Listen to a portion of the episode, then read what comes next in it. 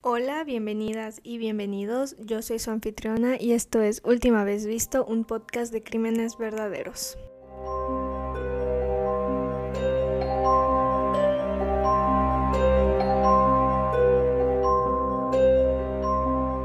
Hola, feliz octubre. Si recuerdan en el episodio anterior, yo les comenté que seguramente iba a tener que mover el horario de subidas a, en lugar de una vez por semana, que sea dos veces, perdón, no dos veces, ojalá, que sea una vez cada dos semanas. Y esto es porque pues estoy terminando la universidad, estoy trabajando en mi tesis y también tengo un trabajo. Entonces es muy difícil para mí tener todo listo en una semana. Se me hace mucho más fácil dividirlo en dos semanas. Espero poder ponerme al día porque al inicio de este año, de este año, de este semestre, sí podía como que con la carga de hacer todo en la misma semana, pero no sé, como que las cosas se complicaron y empecé a tener como que más responsabilidades, entonces se me dificultó mucho. Espero poder regresar a mi horario habitual y poder volver a organizarme y volver a sacar episodios semanales en lugar de cada dos semanas. Pero por mientras así será.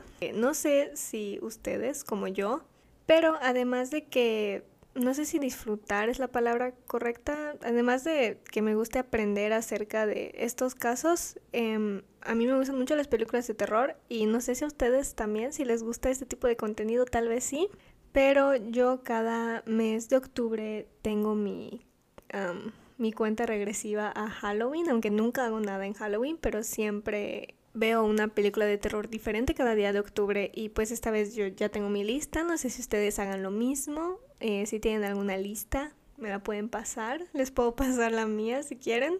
Y pues nada, me gustaría que me digan si hacen esto o si no. Y también me gustaría decirles, preguntarles pedirles que me digan si les gusta este formato así mío, como que hablando de una manera más personal o si les gusta nada más yo hablando del caso, como lo hice creo que en los primeros dos, tres episodios. Me gustaría igual que me den sus comentarios. Pero bueno, hablando de octubre y de Halloween, yo creí que para esta época del año sería conveniente hablar de casos que hayan sido basados en una película de terror o en una historia de terror o que hayan sido inspiración para una película o una historia de terror. Y este es el primero. Pues de manera ideal, esto solamente duraría octubre y serían cuatro episodios diferentes con esta misma temática, pero debido a que solamente estoy sacando uno cada semana, entonces yo creí que sería más conveniente si se extiende hasta noviembre. Entonces de hoy, entonces todo octubre y todo noviembre los episodios que se saquen em, van a ser referentes a casos em, de la naturaleza que ya mencioné. Y pues este es el primero, espero... de nuevo, no sé cuál es la palabra correcta, espero disfruten escucharlo disfruten mi narración. Y seguramente ya escucharon hablar de este caso porque es muy famoso, pero yo en que lo estaba investigando me enteré de cosas que yo no sabía. Y tal vez ustedes también o tal vez ya lo sabían todo. Y pues vamos a empezar con el episodio. Historias de terror. Todos disfrutamos leer y escuchar de historias de terror, las películas de terror. Nos gusta asustarnos. Y esto es algo que para muchos empezó desde niños. Tal vez nuestra primera introducción al terror fueron los libros de escalofríos de R.L. Stein, o si eres más joven, tal vez fueron los creepypasta. Pero puede ser posible que este adentramiento al mundo de las historias de terror sea peligroso. ¿Pueden las historias de terror convertirnos en asesinos? Este es el caso del apuñalamiento de Slenderman.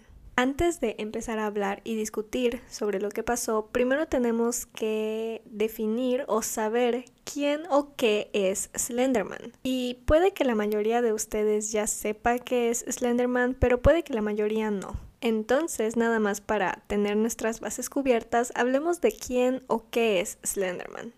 Slenderman es una figura humanoide que mide entre 2 y 3 metros, usa un traje negro con una camisa blanca y una corbata que puede ser negra o roja, tiene piel blanca y no tiene ningún rasgo facial, tiene tentáculos que utiliza para atrapar a sus víctimas. Antes de atacar a sus víctimas, Slenderman puede acosarlas y seguirlas por años, torturándolos mentalmente y llevándolos a la paranoia. Cuando Slenderman se acerca a una víctima, las señales de los teléfonos empiezan a fallar, al igual que la radio y la televisión. Slenderman se le presenta a la víctima cuando ésta está más cómoda y no se lo espera y se siente a salvo, haciéndolo fácil de atacar. Originalmente se creía que Slenderman empalaba y removía los órganos de sus víctimas, quienes eran niños y niñas. Pero actualmente parece que solamente las tortura de una manera mental. Apareciéndose y desapareciéndose frente a la víctima, parece que su meta es arruinar la salud mental de la persona. Esta historia de terror es un creepypasta. ¿Y qué es un creepypasta? Los creepypastas son historias de terror y son como leyendas urbanas, así como Bloody Mary, la mano que lame y la niñera que está siendo acosada por alguien dentro de la casa en la que ella está. Sin embargo, mientras las leyendas urbanas se contaban de boca en boca en pijamadas con amigos y amigas, las creepypastas son historias copiadas y pegadas en distintos foros de internet, como su nombre alude, copypasta o bien copy-paste. Básicamente son historias de terror para niños, niñas, adolescentes, son cuentos y leyendas urbanas de Internet. Pero estos son acompañados de imágenes que ayudan a que sean virales y que ayudan a asustar a niñas y niños. Entonces, si bien las historias en sí son pueden ser adecuadas algunas para los niños, hay otras que sí se pueden poner un poco no extremas, pero aterradoras debido a las, a las imágenes que acompañan. Y debido a que estas historias son posteadas en internet, uno puede intentar rastrear su origen. La primera vez que Slenderman apareció en internet fue a través de una serie de imágenes, el 10 de junio del 2009.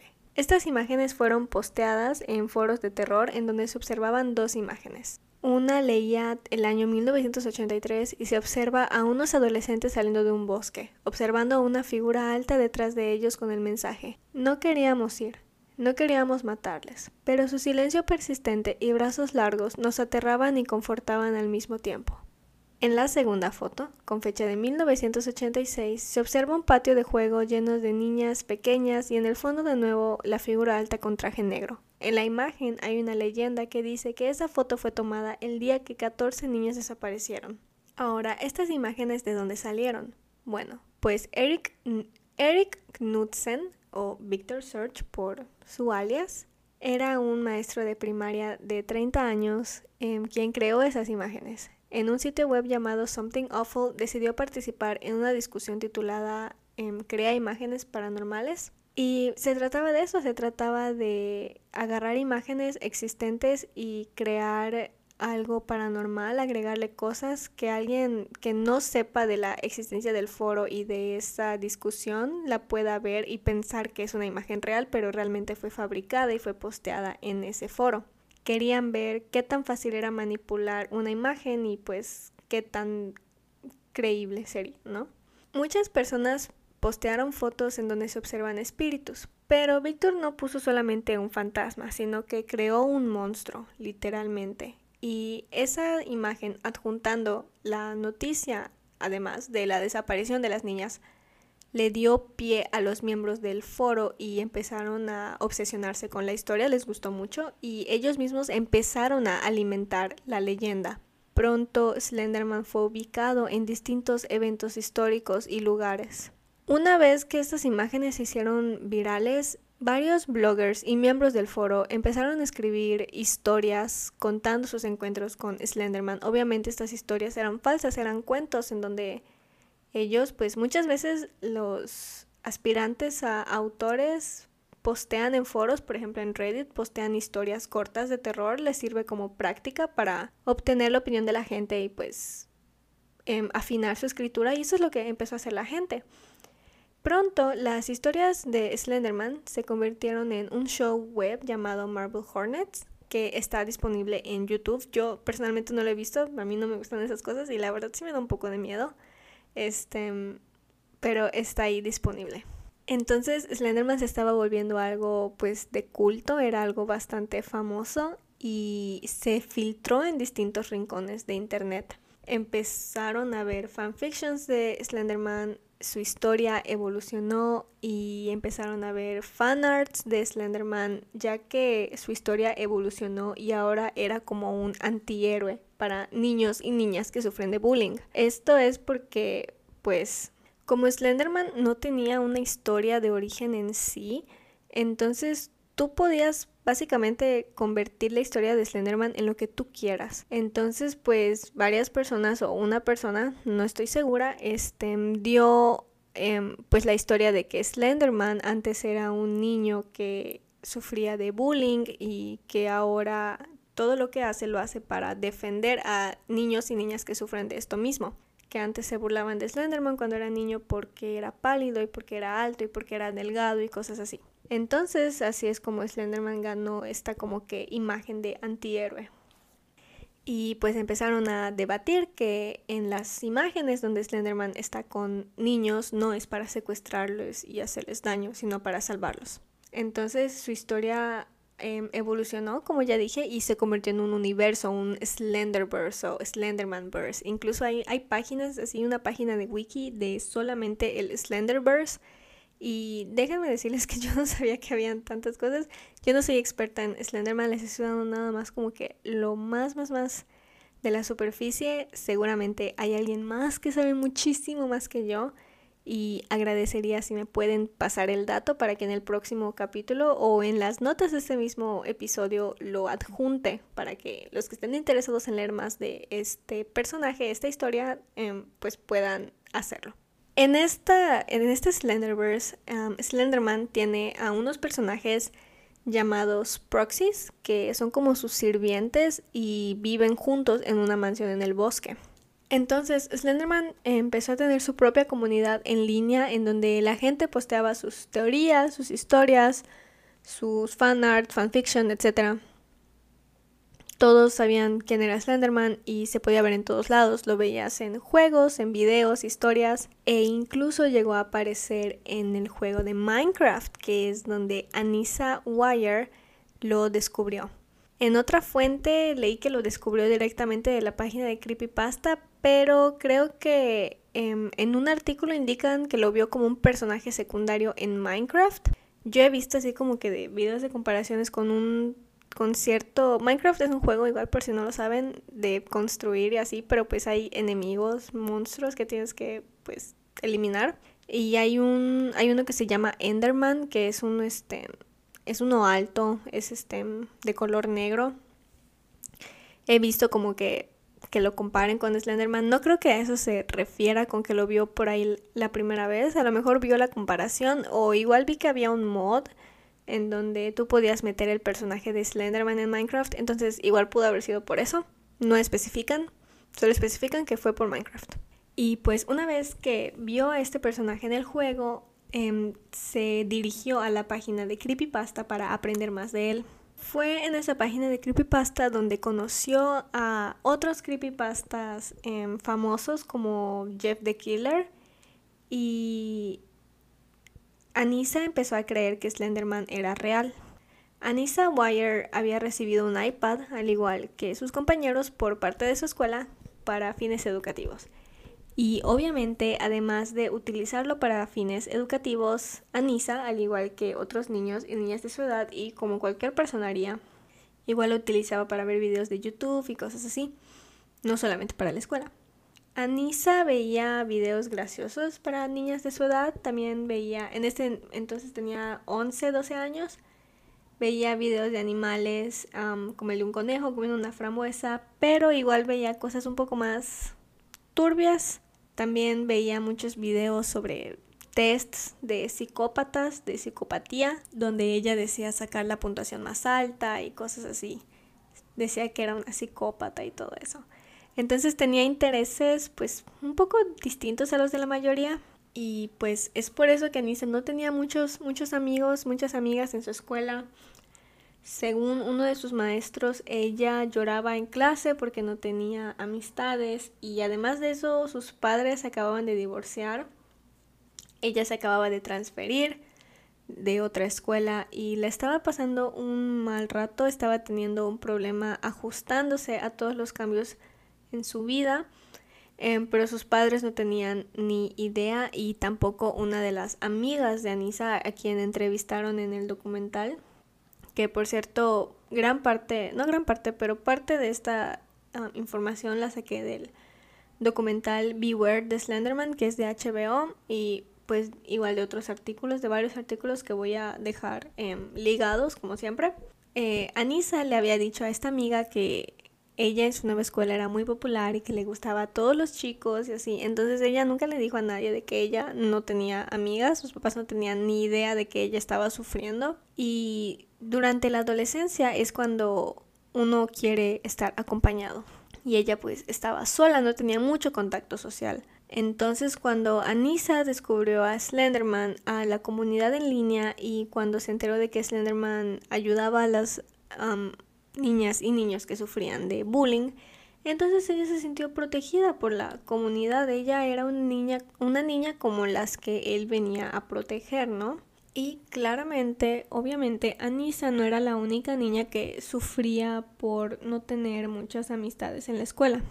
Había otra niña llamada Morgan a quien Anisa conoció en la parada del autobús en sexto grado. Empezaron a tener un vínculo, no tenían muchas amigas además de ellas dos.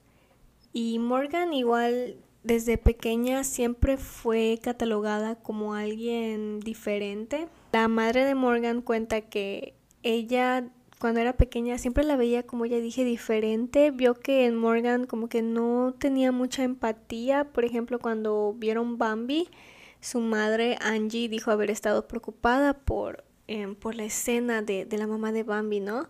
Y que eso ponga triste a Morgan, porque pues a cualquiera le pone triste a mí. Yo tengo 23 años y todavía me pone muy triste esa parte, pero Morgan no se vio afectada por eso. Igual puede ser que no haya entendido qué fue lo que le pasó a la mamá, ¿no? Pero pues eso es algo que ahora en retrospectiva, em, pues sí, es como que de que... Hmm. Pero bueno. Morgan Em, si bien no tenía muchas amigas, sí tenía una mejor amiga llamada Bella. Su nombre es Peyton, pero le decían Bella porque habían dos Peyton en su clase, entonces ella dijo, ah, pues llámenme Bella para diferenciar. Y debido a que Morgan era mejor amiga de Bella y acababa de conocer a Anisa, entonces pues Anisa empezó a ser amiga de Bella también. Aunque claro que Bella y Anisa no eran muy cercanas, realmente lo único que tenían en común era que ambas eran amigas de Morgan y la veían como una amiga muy cercana. Perdón si cambia mi voz, es que tengo alergias. Anisa y Morgan eran muy introvertidas y eran molestadas en clase. Y ninguna de las tres chicas, tampoco Bella era así como que popular, pero era más social que Anisa y Morgan. Las tres eran vistas como apartadas y como ya dije no tenían los mismos intereses que otras niñas y niños de su grado, sino que ellas eran como que más inmaduras, que pues es algo tonto de decir porque tienen 12 años, o sea, obviamente no son maduras, pero pues ellas no estaban como que en apuro de crecer, em, todavía no estaban interesadas en, en niños, en chicos, no, no tenían apuro de crecer, solamente querían seguir disfrutando pues sus intereses de, de siempre, ¿no? Sus intereses de, de niñas. Y tenían una imaginación muy vívida, disfrutaban de historias de fantasía. a Nisa, como ya sabemos, le gustaba leer acerca de Slenderman y otros creepypastas, mientras que a Morgan y a Bella les gustaba mucho Harry Potter. Bella a veces iba a la escuela vestida como gato y se dibujaba bigotes en la parte de atrás de sus manos. Entonces, con esto de que eran amigas y pues les gustaban mucho las historias así de fantasía, eh, Anisa le introdujo a, a las otras amigas su interés por Slenderman. Y fue ahí en octubre del 2013 que le contó a Morgan sobre Slenderman. A Morgan le gustó mucho la historia, pero a Bella no. No sé si les contó al mismo tiempo o primero a Morgan y después Morgan le contó a Bella o no sé cómo estuvo, pero a Morgan sí le gustó leer y escuchar sobre esa historia mientras que a Bella no. Entonces Morgan y Anissa se empezaron a unir y a llevarse más debido a esto, ya que solo entre ellas podían discutir pues Slenderman, ¿no? Y esto no lo hice a propósito, me di cuenta cuando estaba escribiendo el, el, el guion, la guía, el guion. Este, que de nuevo, como en el caso de Skylar Nice, y digo que no lo hice a propósito porque no lo hice a propósito de que la vez pasada que cubrimos un caso así fue de tres amigas y ahorita igual son tres amigas, no lo hice a propósito, fue una coincidencia.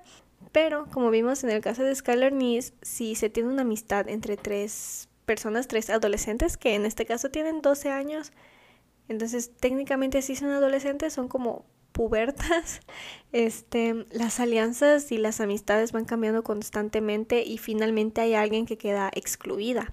Y eso estaba empezando a pasar aquí, ¿no? Porque Morgan y Anissa se pasaban horas viendo fanarts de Slenderman, videos, leer historias, hablar de eso constantemente y empezaron a crearse la idea de que Slenderman vivía en la mansión de Slenderman más bien vivía cerca de ellas, en un parque nacional que estaba cerca de ellas. Y también empezaron a creer que Slenderman tenía planeado lastimarlas a ellas o a su familia a menos que hagan algo.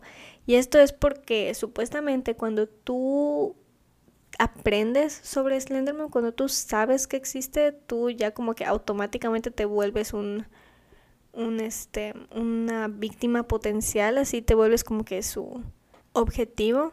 Igual de esto no estoy segura, si alguien quisiera corregirme, es completamente bienvenido. Entonces ellas estaban 100% convencidas de que esto era real y para nosotros como adultos esto puede ser muy tonto de que obviamente no es real, pero yo honestamente yo no recuerdo a mis 12 años qué era lo que yo creía real y lo que no. No sé si como que ya podía realmente diferenciar lo real de lo falso. No lo sé, la verdad no recuerdo lo que se siente tener esa edad y pensar como pensaba a esa edad. Pero el punto es que ellas se convencieron de que Slenderman las tenía como objetivo y pensaron, pues, ¿qué, qué tenemos que hacer? ¿Qué podemos hacer para, pues, para salvar a nuestras familias? ¿Qué vamos a hacer? Y dijeron, pues hay que matar a alguien, ¿no? Hay que ofrecer a alguien como sacrificio. Y fue así que en diciembre del 2013 tuvieron un plan. Tenían que matar a Bella.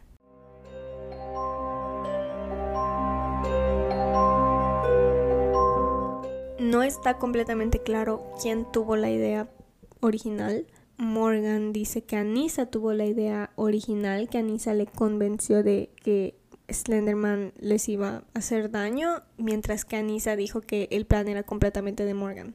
Y casualmente, o más bien como era de esperarse, porque lo acabamos de discutir y lo vimos en el caso de Skylar Anissa y Morgan empezaron a ser más unidas, Bella empezó a ser apartada y al parecer Anissa se refería a Bella, se refería sobre Bella como una perra y según Anissa, Morgan la atormentaba, le mandaba links de Slenderman, de creepypastas y la asustaba diciéndole que la iban a agarrar mientras dormía, que se la iban a llevar. Las chicas residían en Milwaukee, que es un lugar conservador y pequeño, entonces sus fines de semana no había mucho que hacer.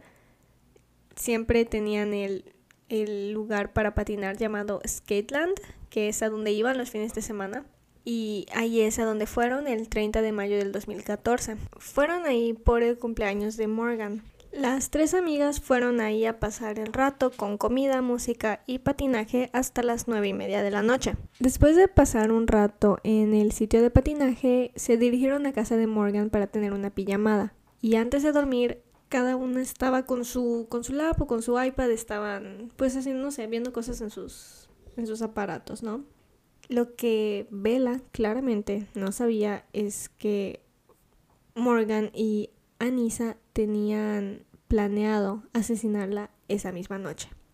De acuerdo con Morgan, el plan original era asesinarla mientras dormía y fugarse por la mañana, ponerla, acomodarla como si estuviera durmiendo, cubrirla e irse por la ventana, ya que Anissa había buscado en internet que la mejor manera de asesinar a alguien era haciéndolo mientras duermen. Pero Morgan le dijo que quería darle una mañana más. Entonces decidieron hacerlo el día siguiente. Morgan asegura que esto lo hizo porque ella solamente quería posponerlo y posponerlo y posponerlo hasta que no se haga. Y pues eso hicieron, dejaron a Bella dormir un día más y por la mañana desayunaron, jugaron un rato a disfrazarse y decidieron ir a un parque llamado David's Park. En el camino a David's Park, Morgan y Anissa estaban caminando lado a lado mientras Bella iba frente a ellas. Fue ahí cuando Morgan se alzó la sudadera y le mostró a Anissa el cuchillo que tenía escondido que había agarrado de su cocina. Mientras estaban en el parque, estuvieron jugando unos minutos y las tres decidieron ir al baño. Normalmente a Morgan no la dejaban ir a ese parque sin un adulto, pero como era su cumpleaños y estaban las tres niñas juntas, pensaron que no, no, pasaría nada malo si iban solas. Una vez en el baño, Anissa y Morgan intentaron atacar a Bella. Su nuevo plan era asesinarla ahí mismo. Anisa dice que esto era porque ahí habían drenajes donde la sangre podía irse y su plan era ponerla sobre el inodoro e irse. Anisa estaba atascada en la idea de que tenían que hacerlo mientras ella dormía, entonces le pidió a Bella que se acueste en el baño y que se duerma, pero obviamente Bella no lo hizo. Entonces Morgan intentó sostenerla y Anisa golpeó su cabeza contra el concreto esperando que se desmaye, em, ya que según Anisa de nuevo sería más sencillo si lo hicieran mientras ella estaba inconsciente. Afortunadamente, Bella no fue noqueada ni se desmayó por el golpe. Sin embargo, Morgan se desmoronó al momento y no pudo seguir sosteniendo a, a Bella, por lo que Anisa le dijo a Bella que se salga del baño mientras ella consolaba a Morgan y la acariciaba como si fuera un gatito o algo así. Una vez que las tres se calmaron, Anisa dijo que sería buena idea jugar busca-busca en el bosque que está en las afueras del parque. Era un bosque pequeño, pero pues era un bosque. Bella no quería ir, pero le dijeron que si iba, ella iba a poder elegir el siguiente juego. Entonces ella accedió y mientras estaban jugando, Anissa intentó de nuevo atacar a Bella, la intentó taclear, no pudo sostenerla, se tiró encima de ella, pero Bella empezó a gritar, entonces Anissa le dijo que la deje ir porque estaba haciendo mucho ruido. Y fue ahí cuando empezó a haber como que una pequeña discusión entre Anissa y Morgan, quienes se estuvieron pasando el cuchillo porque no sabían quién iba a ser la que ataque. Anissa le dijo a Morgan que ella no podía, ella, ella misma no podía hacerlo que no se creía capaz, que Morgan sí era capaz, pero que Anissa no. Y mientras ellas estaban discutiendo sobre quién lo iba a hacer, Bella estaba un poco lejos de ellas, estaba jugando en la tierra con unas flores. Y mientras a sus espaldas, sus dos amigas, Anissa y Morgan, discutían para saber quién iba a hacer quien la ataque. Entonces, Anissa empezó a alejarse de Morgan, a quien le dijo, gatita, ahora vuélvete loca. Esto de gatita es porque Morgan había dicho que cuando se conviertan en cómplices o sirvientes de Slenderman, su personaje iba a ser el de un gatito una gatita y al momento de presentarse a las víctimas ella iba a tener como que una línea así de apertura iba a decir no tengas miedo solo soy una gatita esa iba a ser como que su frase de ataque de su personaje entonces cuando Anissa le dijo a Morgan vuélvete loca Morgan dijo, no tengas miedo, solo soy una gatita. Se acercó a Bella, le susurró, lo siento mucho, y la apuñaló 19 veces en sus brazos, piernas, estómago, hígado, páncreas y pecho, mientras Bella gritaba, te odio, confié en ti. Bella intentó levantarse, mareada, sin poder. Anisa la tomó del brazo y la llevó más profundo al bosque le dijo que se calme para que no pierda tanta sangre y la intentaron cubrir con hojas. Le dijo a Bella que iban a buscar ayuda, cuando no era verdad, y se fueron a un Walmart que estaba cerca para lavarse. Anduvieron por la ciudad unas horas caminando. Querían regresar a casa pero ya no podían, ya era demasiado tarde, ya el sacrificio ya estaba hecho. En cualquier momento Slenderman iba a ir por ellas para llevarlas a vivir juntos a su mansión en el bosque.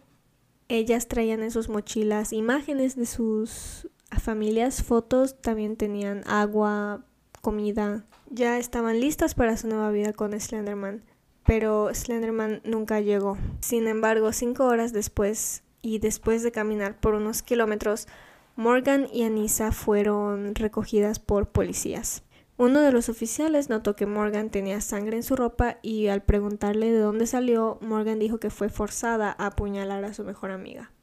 Lo que las niñas no sabían es que los oficiales estaban buscándolas y no fue una coincidencia. No fue de que las vieron solas con sangre y pensaron que estaban lastimadas. No. Ellos sabían a quienes estaban buscando y estaban buscando a ellas. Un ciclista estaba andando por el lugar en donde las chicas estaban cuando vio a Bella ensangrentada y rogando por ayuda. Este ciclista llamó al 911 y dijo que esta niña había parecido ser apuñalada. Bella fue llevada al hospital en donde fue sometida a una cirugía de emergencia. El cuchillo pasó a un milímetro de una arteria principal, un poco más profunda la apuñalada y Bella no estaría aquí. Al momento de su descubrimiento, cuando fue la policía a verla, Bella les dijo que la persona quien había hecho esto era su mejor amiga Morgan. Y fue después de esto que las buscaron y las encontraron. Una vez estando en custodia policial, las chicas fueron metidas en cuartos diferentes, se cambiaron de ropa y les tomaron muestras en sus uñas y en sus bocas. Anissa explicó el plan en gran detalle, explicó quién es Slenderman, qué es un creepypasta, sus amistades, etc. Anissa también dice que es muy clara, dijo que Morgan fue la que apuñaló a Bella porque sabía, quería más bien probar que Slenderman era real, quería demostrarle a los escépticos que sí, que sí es real pero ella ya sabe que todo es mentira, ya sabe que no es real porque él nunca apareció, estuvieron andando horas y nunca apareció para salvarlas. Mientras que en otro cuarto, interrogada por otro policía, Morgan estaba culpando a Anisa de todo. Anisa fue la que le pidió a Morgan que haga esto. No recuerda quién tenía el cuchillo, no recuerda quién hizo eso, no recuerda quién apuñaló a Bella. Se ve desorientada, se ve choqueada fastidiada, juega con su comida, con su inhalador, camina por el cuarto, baila, mientras que Anisa estaba completamente tranquila. No completamente tranquila, pero estaba sentada, estaba quieta. Anisa explicó a la oficial que tenían que matar a alguien para convertirse en sirvientas de Slenderman. Era como una iniciación. Entonces le dijeron, le dijo a, a la oficial que asesinando a Bella iban a tener protección por parte de Slenderman y que iban a vivir en su mansión en el bosque. Ellas llevaron todos esos suministros de agua y comida en lo que caminaban por un bosque de 400.000 hectáreas buscando la mansión de Slenderman. Morgan dijo que ella no quería hacer esto, pero tenía miedo de que Anissa se enoje y ya no sean amigas, ya que de por sí es muy difícil conseguir amigas como para perderlas por no querer hacer esto. Mientras que Anissa dijo que su parte mala quería que Bella muera, pero su parte buena no. Las niñas lo que más querían era demostrar que Slenderman era real, querían saber que era real. Incluso dicen que durante su caminata esa tarde, ellas lo veían en el camino, lo veían en el bosque como las estaba siguiendo. Después de la interrogación fueron llevadas al centro de detención juvenil del condado Washington. Es un lugar pues estricto, no hay ventanas, no hay tiempo al aire libre, no hay nada, no puedes tocar a tus familiares, no. Un par de días después, el 2 de junio, se presentaron cargos contra ambas como adultas por homicidio en primer grado y cada una estaba en peligro de obtener hasta 65 años en prisión. Siete días después de su hospitalización, Bella se recuperó físicamente, pero iba a necesitar mucha terapia para superar lo que le pasó. Morgan permaneció más de un año en el centro de detención juvenil y normalmente las estadías ahí son más cortas, o se supone que deben ser más cortas. Una vez que empezó la investigación, fueron recuperados elementos de Anissa y Morgan, incluyendo el diario de Morgan, en donde se tienen más de 50 dibujos de Slenderman, junto con mensajes que leen Él te sigue viendo, Nunca solo y otros garabatos y dibujos. Morgan fue diagnosticada con esquizofrenia indiferenciada, trastorno negativista desafiante y asma. Morgan recuerda tener alucinaciones desde los tres años, veía fantasmas que le jalaban el cabello y la mordían, Morgan dice que le dijo a sus padres, pero ellos le dijeron que se vaya a dormir y después de esto Morgan empezó a guardarse sus alucinaciones y no le volvió a decir a sus padres. Según una experta en esquizofrenia llamada Rochelle Kaplan, algunos niños y niñas esconden sus síntomas por preocupación a que sus padres les digan que es su imaginación. Y Morgan pudo esconder bien sus síntomas porque solo eran alucinaciones y delirios y no, no tuvo ningún episodio psicótico. Y no puedo decir que culpo a los padres porque si yo tuviera una hija de tres años o seis años que me dice que hay algo bajo su cama o algo así, yo también creería que es su imaginación y no pensaría que sufre de esquizofrenia o algo así.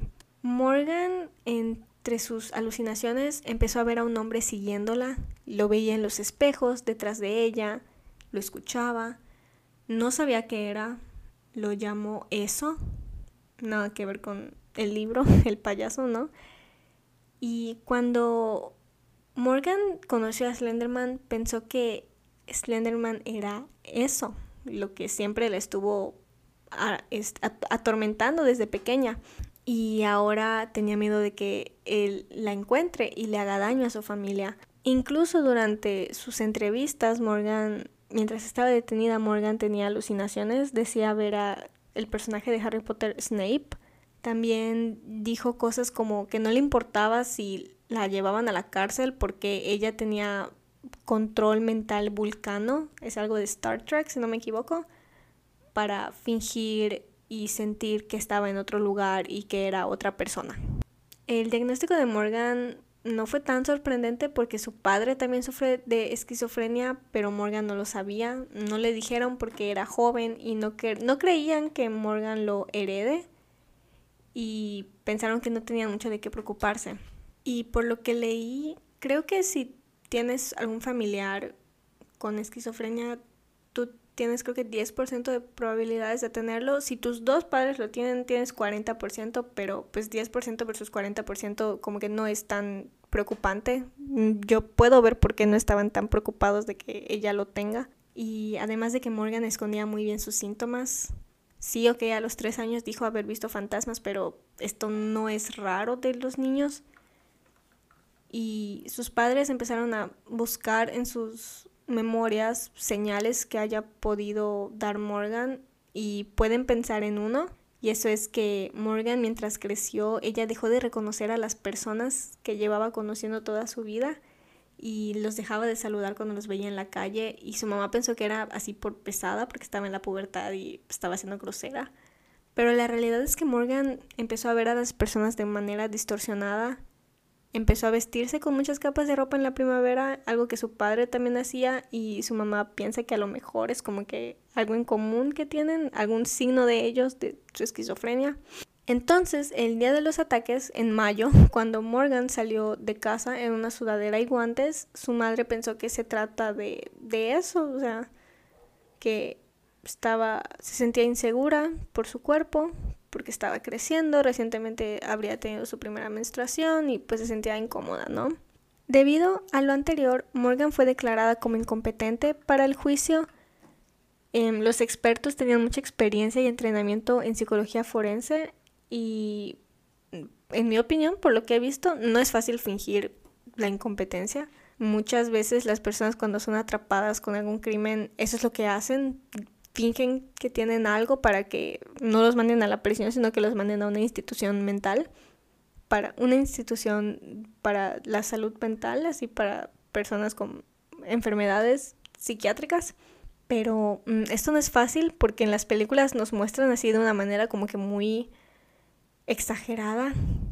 Y pueden ver un video de em, JCS, JCS Criminology, en donde analiza al perpetrador del tiroteo en Parkland, quien quiso fingir este, que tenía algún trastorno y lo compara con personas que sí sufren de trastornos, que sí pueden em, declarar en la corte que no son competentes y que tienen que ir a una institución en lugar de una prisión. Es un video muy interesante el análisis es muy interesante, es excelente. Recomiendo mucho ese video y todos los videos que hace. No tiene muchos, creo que tiene como 10, no tiene muchos, cada uno dura como hora y media, pero son buenísimos. Eh, realmente recomiendo ese canal. Y, y, pues es, él en ese, en ese video explica por qué es tan difícil obtener ese, em, ese, esa condena de que tú eres incompetente y tienes que, no puedes ir a una presión, sino que tienes que ir a una institución para ayudar con tus problemas psiquiátricos. Entonces los fiscales empezaron a decir que no, que ella estaba exagerando, que, que no, que, que estaba exagerando sus síntomas, pero los expertos dijeron que sería muy poco probable y casi imposible que una niña de 12 años engañe a dos expertos como ellos a través de entrevistas largas, además de que a los 12 años, esto igual fue mencionado, como que no entiendes mucho de la ley, ella, ¿cómo, cómo una niña de 12 años puede saber acerca de, de esto de que, no, pues si finjo que tengo esto, me van a llevar a un hospital en lugar de una... O sea, como que no es un pensamiento de una niña de 12 años, ¿sí me explico? No tenía mucho sentido. Y le pidieron lo mismo a Anisa, o sea, pidieron un examen que determine si es competente para un juicio. El 22 de octubre, Anisa fue declarada competente y la defensa de Anisa consultó a un doctor que dijo que Anisa no era competente. Les preocupaba la experiencia del, del doctor, del experto, de su experiencia con, con, con, juveniles, con jóvenes, porque igual recordemos con Skylar Nice, este experto del FBI dijo que con los adolescentes, con las personas jóvenes, niñas, adolescentes, hay que tener mucho cuidado al momento de diagnosticar rasgos psicópatas, que sé que no es de lo que estamos hablando aquí, estamos hablando de esquizofrenia, no de rasgos características psicópatas, pero puede ser similar. Em, estamos tratando con niñas de 12 años, no con adolescentes de 16 y mucho menos con adultas, ¿no? Entonces creo que la que sea una niña es muy es muy importante que está, recordar que estamos lidiando con dos niñas y que necesitan expertos que sean, eh, valga la redundancia, expertos en niños, no en general de psicología forense, sino que expertos en niños y niñas, porque piensan diferentes que nosotros, su cerebro es completamente diferente al nuestro, todavía no está completamente desarrollado, ¿no? Por eso es muy importante tener a la gente correcta trabajando en estos casos. El 18 de diciembre hubo una nueva audiencia en donde ambas niñas resultaron ser competentes. Morgan fue catalogada competente ya que renunció a su derecho a una audiencia. Y debido a la cobertura del caso, porque este caso fue gigantesco, eh, hubo un montón de prensa, al igual que en el caso de Skylar Nice, intentaron cambiar de lugar el juicio, pero esto fue denegado. El juicio de Anissa ocurrió el 12 de septiembre del 2017 y la abogada de Anisa argumentó que Anisa sí sufría de problemas mentales, que era codependiente de Morgan y argumentó que como Morgan deliraba y alucinaba con Slenderman, Anisa lo empezó a hacer como consecuencia, así de que como Morgan empezó a verlo, entonces Anisa igual creía que lo estaba viendo así por, por este, consecuencia y básicamente la estrategia de la abogada fue responsabilizar a Morgan, siendo Anisa como que un daño colateral de la esquizofrenia de Morgan. En una parte dijo, uno de los desórdenes más terribles y difíciles conocidos en la humanidad es la esquizofrenia, uno que en la Edad Media la hubiese tachado como bruja y hubiese sido quemada. Pero ya no estamos en la Edad Media y no podemos tratar a los niños enfermos y así. Y yo le doy completamente la razón.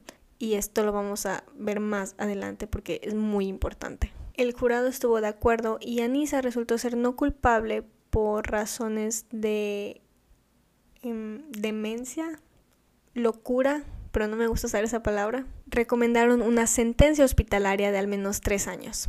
Y la comunidad estaba enfurecida. La comunidad... Recordemos que este es un pueblo pequeño, conservador. La, la salud mental no existe, es un tabú. Nadie, si tienes depresión, eres no, no eres, no tienes depresión, es que eres flojo. Eh, ya saben de qué tipo de personas estamos hablando, entonces obviamente se molestaron, dijeron que es eso de que tiene una enfermedad mental, ahora resulta que todos tienen una enfermedad mental y que eso es excusa, que no sé qué. Este, esto solamente se lo dan a las personas con dinero, que pues Danisa ni siquiera era rica, o sea, empezaron con sus comentarios, ¿no? Entonces, dos semanas después, el 16 de octubre, Morgan tuvo su juicio. Morgan tenía la desventaja de, de, que al tener el juicio después de Anisa, la opinión pública pues estaba... Uno pensaría que como Morgan sí fue diagnosticada con esquizofrenia, ella igual podría ser no culpable a causa de su enfermedad mental, pero la defensa ya no estaba segura y lo peor que les podía pasar era que manden a Morgan a una prisión y no a un centro de para su salud mental. Los abogados de Morgan querían que se le juzgue como un juvenil, pero no se podía justificar con su esquizofrenia no tratada. Argumentaron que estudios científicos muestran que la parte del cerebro que procesa el impedimento no se desarrolla hasta la temprana adultez y el juez apuntado para el caso dijo que si Morgan era tratada como juvenil iba a salir a sus 18 años, podría estudiar y tener un buen trabajo y esto al parecer era inaceptable. Dijo que esto porque el crimen era muy cruel y por eso iba a necesitar quedarse en una jurisdicción adulta en donde a, a mi entender Morgan seguiría sin tratar su esquizofrenia. Cosa que es muy me da pena, me da tristeza porque un juez piense así, de que no, no podemos darle a esta niña otra oportunidad. O sea, ok, sí, es una niña, pero lleva años con esquizofrenia no tratada. O sea, la esquizofrenia que es una de las enfermedades mentales más... No soy experta, pero puedo, de lo que leí al, estudiar este caso, una de las enfermedades más este, consumidoras para la persona que lo sufre y que pues puede empeorar, ¿no? Y, no tratada, pues obviamente va a empeorar, ¿no? Que no quieras ni siquiera poder darle la oportunidad a una niña de, de 12 años, de 15 años en este momento, de tener un futuro, es, no sé, para mí es algo muy cruel. Y sé que este es un caso muy polarizador, puede ser muy polarizador, puede ser que ustedes no estén de acuerdo conmigo, con lo que yo estoy pensando, pero ahora vamos a seguir hablando sobre el trato de, de Morgan. Una experta en psiquiatría infantil llamada Stephanie Brandt dijo que es inaceptable y no es posible negarle medicación a una niña con esquizofrenia. Esto solamente va a potenciar los problemas que ella ya tiene. Durante el arresto e interrogación de Morgan, no notificaron, y bueno, de Anissa también, nunca notificaron a los padres de que estaba siendo cuestionada. Morgan, como se ve en el video, esto fue denotado por los expertos que vieron el video, Morgan estaba al borde de un episodio psicótico en plena interrogación. En el artículo de Haslit.net, que es fue una gran fuente, gran parte de lo que estoy a punto de decir fue de ahí, entonces completamente créditos a la autora. Mencionan que en una ocasión un caso entero fue desestimado porque el acusado al momento de su confesión estaba sufriendo de abstinencia al alcohol. Entonces uno pensaría que como Morgan estaba al borde de un episodio psicótico, que igual podrían desestimar el caso porque ella realmente estaba muy mal, pero no fue así. Debido a su enfermedad y a su edad, Morgan no entendía bien sus cargos, no podían juzgarla. Eso fue cuando la, la empezaron a. cuando empezó el, el juicio en el 2014. Entonces la llevaron a un instituto mental en donde no se recibió el tratamiento adecuado. Realmente la llevaron ahí después de declarar que era incompetente para como que medio tratarla, decir que ya era competente. Le, fue ahí donde le diagnosticaron esquizofrenia, le volvieron a diagnosticar asma, le recetaron un inhalador, pero no le recetaron ningún medicamento para tratar su esquizofrenia y la regresaron a la cárcel. Entonces solamente la llevaron ahí para poder declararla como competente. Así como para que la traten, así de que, ok, antes de entrar era incompetente, ahí la trataron un ratito y ya, ya es competente y ya puede estar en juicio.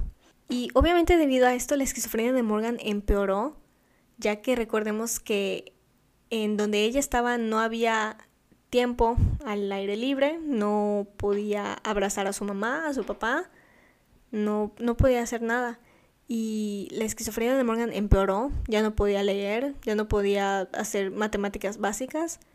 Nadie quería ser su compañera de celda porque ella tenía muchos episodios de manera constante y sus alucinaciones eran sus compañeras.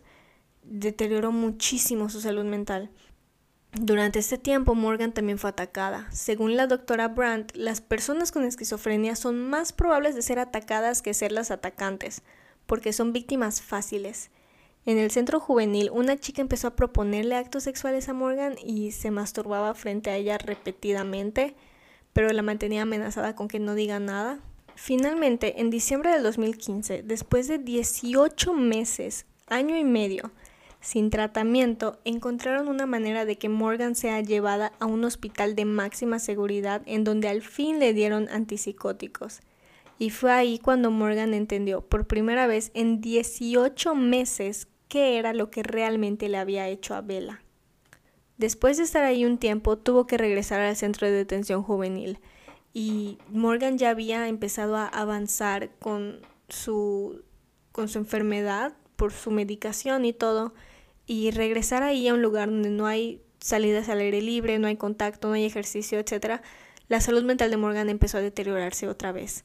Y debido a que ella ya entendía lo que le había hecho a Bella, su mejor amiga, Morgan empezó a sufrir de depresión, se empezó a odiar por lo que le hizo a su amiga y empezó a lastimarse con lápices de colores cortándose las muñecas. Eh, esto no, no lo dijeron explícitamente, pero por lo que viene después voy a asumir que es verdad que Morgan intentó quitarse la vida y fue castigada. Por eso le quitaron sus lentes, vaciaron su celda, le quitaron su uniforme y le pusieron otro uniforme así con acolchonamiento y le quitaron sus lentes. O sea, Morgan no pudo ver por una semana porque necesitaba sus lentes para ver y se los quitaron. O sea, ¿qué clase de castigo es eso por intentar, por lastimarse? No, no entiendo. Después de este incidente, el hospital psiquiátrico dijo que la iban a volver a aceptar. Morgan ya tenía 15 años y al ser tratada como adulta estaría en el mismo lugar que el resto de los adultos. En una ocasión, durante el tiempo en aire libre, Morgan fue atacada por otra paciente quien intentó morderle la espalda. También habían reportes de pacientes que como la veían joven, pequeña, entonces la quisieron como que adoptar y ser su madre ahí en, en, la, en el centro.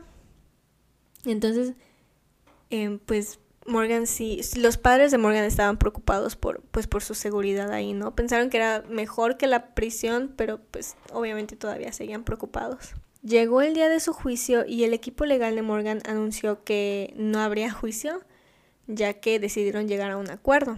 Morgan se declararía culpable de intento de asesinato en primer grado a cambio de que le quiten un cargo y reduzcan su sentencia a cinco años. Esto ayudó a que Morgan vaya a un hospital psiquiátrico en lugar de a una prisión de adultos. Sus padres obviamente estaban felices. Anissa fue sentenciada a 25 años en una dependencia psiquiátrica por ser cómplice, mientras que Morgan fue sentenciada a 40 años de tratamiento y permanecería en una institución de salud mental. No estoy segura si fueron condenadas al mismo, al mismo centro. En octubre del 2019, Bella, o bien Peyton, habla por primera vez, habló con ABC sobre su amistad con Morgan. Em, esto está en YouTube. Según leí, es un especial con ABC de dos horas, pero en YouTube creo que solamente está una hora. Em, donde entrevistan a Peyton, a sus padres, hablan acerca de la amistad entre las tres niñas, lo que ocurrió ese día. Muestran más clips de la interrogación. En el documental de HBO hablan más acerca de la leyenda de Slenderman y de, de la internet, del internet y cómo esto influyó. Mientras que en el especial de ABC solamente se enfocan en Morgan y sus entrevistas, Anissa y sus entrevistas y Peyton y sus padres. Que esto yo, si lo van a ver en YouTube, solamente buscan, les voy a dejar el, el nombre del especial en, el, en las notas del episodio, como siempre. Pero a mí me, me molestaron mucho los comentarios porque no, obviamente ABC lo vio de una manera muy superficial. Ellos literal presentaron el caso de que estas dos niñas vieron este monstruo y decidieron que tenían que matar a su amiga y ya. Y estoy completamente de acuerdo con que Peyton es la víctima aquí, que Peyton sufrió de manera no me solamente me puedo imaginar lo que Peyton sufrió al ser traicionada por su mejor amiga, al estar al borde de la muerte, solamente eh, pues pues sí solamente me puedo imaginar lo que ella sintió. Estoy completamente de acuerdo en que ella es la víctima y merece sentirse segura y merece sanar de lo que le pasó, pero no se me hizo justo como no mostraron en el especial de ABC. Tal vez es porque no lo vi completo, porque les digo, según yo es de dos horas y ahí solo había como que una hora disponible en cinco partes diferentes, pero no hablar sobre el daño que le hicieron a Morgan por su... Eh, acerca de su salud mental, dejarla, dejar su enfermedad sin tratamiento y realmente no, no mencionarla así bien a mí se me hizo una verdadera injusticia, pero esto lo vamos a discutir un poquito más a fondo en unos minutos. En el especial de ABC entrevistan a Peyton y a sus padres y Peyton realmente dice que se considera una superviviente. Igual la madre de Peyton dice que es muy difícil para ella encontrar ir a la playa, por ejemplo, porque tiene 25 cicatrices buscar vestidos para su graduación igual fue difícil por sus cicatrices. No hay mucha información sobre Peyton. Realmente el, la entrevista que hizo con ABC fue, eso fue en el 2009, como ya dije, fue creo que la primera vez que ella habló, ya que antes pues era una niña, ahora ya es una adulta y realmente se mantiene lejos de reflector, se mantiene lejos del reflector, de los reflectores no, no ha ofrecido entrevistas ni nada, realmente quiere mantener una vida privada, por eso es que no he hablado mucho de ella, porque a mí en, cuando, en mis episodios me gusta mucho hablar de la víctima, pero en este caso la víctima realmente no, este, pues no, no hay mucha información porque se mantuvo de manera privada, que pues es completamente entendible y no, no, no se me hace para nada malo yo, yo haría lo mismo. Y pues hay que respetar su derecho a privacidad y no intentar así como que buscarle cosas, ¿no? Recientemente, en septiembre del 2021, el juez Warren aprobó que Anissa salga libre el 13 de septiembre, es decir, hace dos semanas más o menos. Llevando el resto de su condena en su comunidad, en casa de su padre, será rastreada con un GPS hasta sus 37 años y no va a poder usar redes sociales o estar en contacto con Peyton o su familia. Obviamente la familia de Peyton está preocupada de que Anissa pueda volverle a hacerle daño a su hija, pero Peyton creo que ya no vive en el mismo condado y ahora se encuentra en la universidad y trabaja. Obviamente por razones de seguridad y privacidad no dijeron el nombre de la universidad. Y mientras tanto, Morgan no puede encontrar noticias recientes sobre ella. Por lo que entiendo, Morgan sigue en el centro de salud mental, cumpliendo su condena. Este caso abrió muchas conversaciones. Por ejemplo, la madre de Morgan está completamente sorprendida de que niños mayores a 10 años pueden ser tratados como adultos en casos de intentos de homicidio. Y esto es mencionado en el, en el artículo que mencioné anteriormente. Esto empezó porque un científico político llamado John Diluyo dijo que niños y niñas de pobreza moral, es decir, de lugares urbanos, de lugares pobres se iban a convertir en máquinas de, en máquinas asesinas que la ola de crimen juvenil de los ochentas es debido a esto y que por eso los niños deben ser tratados como adultos. Y pues él dijo eso, la gente dijo, ah, ok, está bien, y ya nadie más lo volvió a cambiar.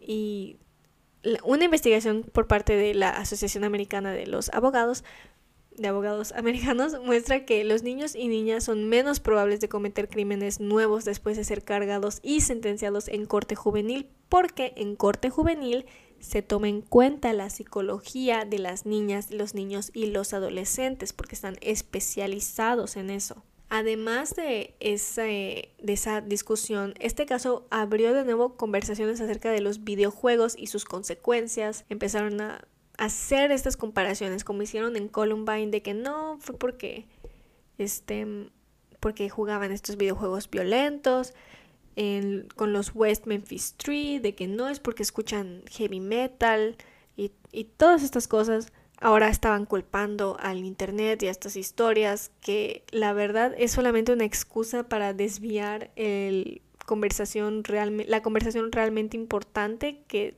siempre, siempre, siempre es la salud mental, que hasta el día de hoy sigue siendo un tabú. Afortunadamente esto parece ser menor con cada vez, cada vez más personas salen adelante y admiten necesitar ayuda, admiten tener algún em, trastorno, alguna enfermedad y esto se está normalizando, se está normalizando ir a terapia, ya que antes era, si, tienes, si tenías ansiedad o depresión, era como de que, ay, qué raro, ay, qué feo, pero ahora es de que, no, pues fíjate que tengo ansiedad, ah, mira, pues yo también, y es muy, muy importante. Eh, pero para las personas más adultas, que no crecieron en un ambiente así, no crecieron en un ambiente donde su salud mental importe, para ellos estos temas siguen siendo intocables. Es mucho más fácil demonizar a la tecnología y al Internet que realmente apuntar y señalar enfermedades mentales y tratarlas. Es más fácil castigar a prisioneros y olvidarse de que el punto de la prisión es la rehabilitación y reinserción y enfocarse más en castigarlos en lugar de tratarlos. Claro que este tema es mucho más complejo y yo también tengo muchas opiniones que se contradicen. No soy experta en este tema, pero pues sí tengo mis opiniones y pues sigo aprendiendo de esto. Pero hablando específicamente de este caso, podemos verlo completamente ejemplificado. Morgan era una niña una niña con un padecimiento mental severo que fue castigada hasta el intento de, suicidio. Y solamente fue ahí que decidieron empezar a tratarla en un lugar apropiado. No les interesaba el bien de esta niña. Y ok, esta niña hizo algo horrible, pero es una niña. Es una niña con esquizofrenia.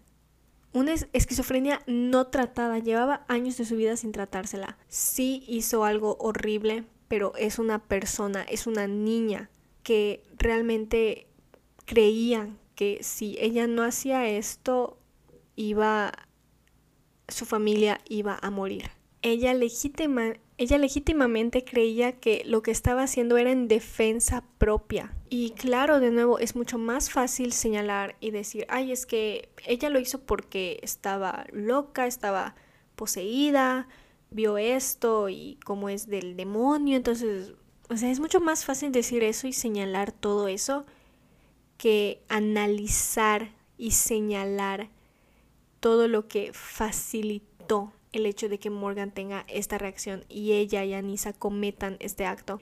Es más fácil señalar y juzgar cosas que no están en nuestro control, cosas que nosotros como personas, como sociedad, podemos exigirle a las personas que están en el gobierno o bien en los puestos de poder regresando al tema del Internet, porque no creo que se deba demonizar ni culpar, creo que es completamente inaceptable, porque no tiene nada que ver, es importante tener en cuenta la influencia.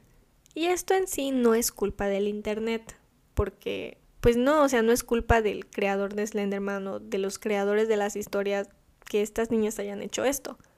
Pero, pues es muy importante por esto mismo, monitorear, en mi opinión, lo que hacen los niños en Internet.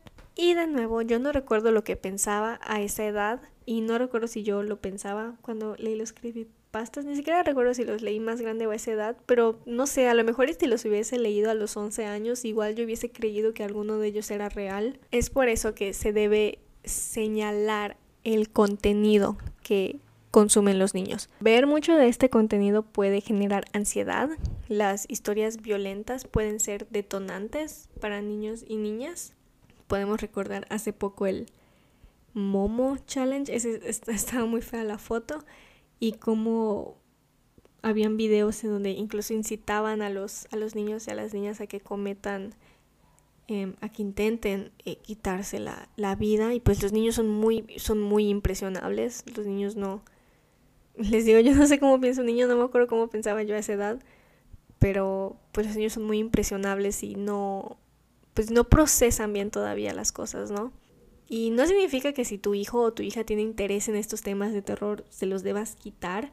Yo crecí con estos intereses también y tengo un sobrino que crece con estos intereses también. Y yo creo que lo importante, en lugar de quitarle a tu hijo, a tu hija, a tu sobrino, sobrina o cualquier, cualquier niño o niña que tú tengas eh, a tu alrededor que le gusten este tipo de cosas, en lugar de quitarle estas cosas que le gustan, mejor es compartir los, los intereses. Es, es muy importante. Tenemos que saber que como adultos, los niños, eh, como adultos podemos ver si los niños están viendo y leyendo algo que es apropiado, qué tan apropiado es, ya que recordemos que son niños, son niñas y son dependientes de sus figuras maternas y paternas. Yo no soy madre, entonces tomen mi opinión con un gran, así, con un grano de sal. Pero pues yo intento aplicar esto con mis sobrinos y mis sobrinas para saber qué es lo que les gusta y aprender de eso antes de juzgar o regañarlos o humillarles.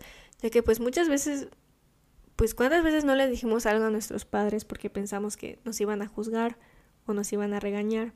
Entonces por eso en mi opinión, antes de hacer todo eso hay que intentar entender a las infancias que tenemos a nuestro alrededor, ¿no? Para demostrarles que pueden confiar en nosotros y cualquier miedo o duda que tengan y pues para tener ese vínculo, ¿no? De, este, de que te interesen las mismas cosas que a ellos.